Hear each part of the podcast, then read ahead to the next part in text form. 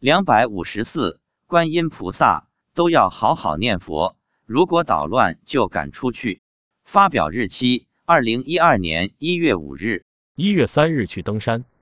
妻子说，今天观世音菩萨说，下周开始不来了，等春节过完再来。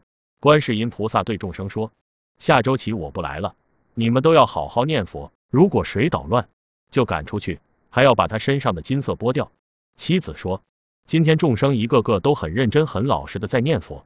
他说，今天除了观世音菩萨和佛祖外，其他佛菩萨都没来，因为要过年了。年前年后佛菩萨都比较忙，观世音菩萨过完春节再来。当然，维陀菩萨和伽蓝菩萨一直在我家，还会继续跟着我们登山进行护持。妻子说，已经有很多众生全身都是金色了，等二月十九往生，还有很多众生脚也变金色了。一周前。我们登山时，观世音菩萨示现了一朵巨大的莲花，莲花在空中大到看不到边。妻子说，莲花把下面二十万众生全部罩在里面。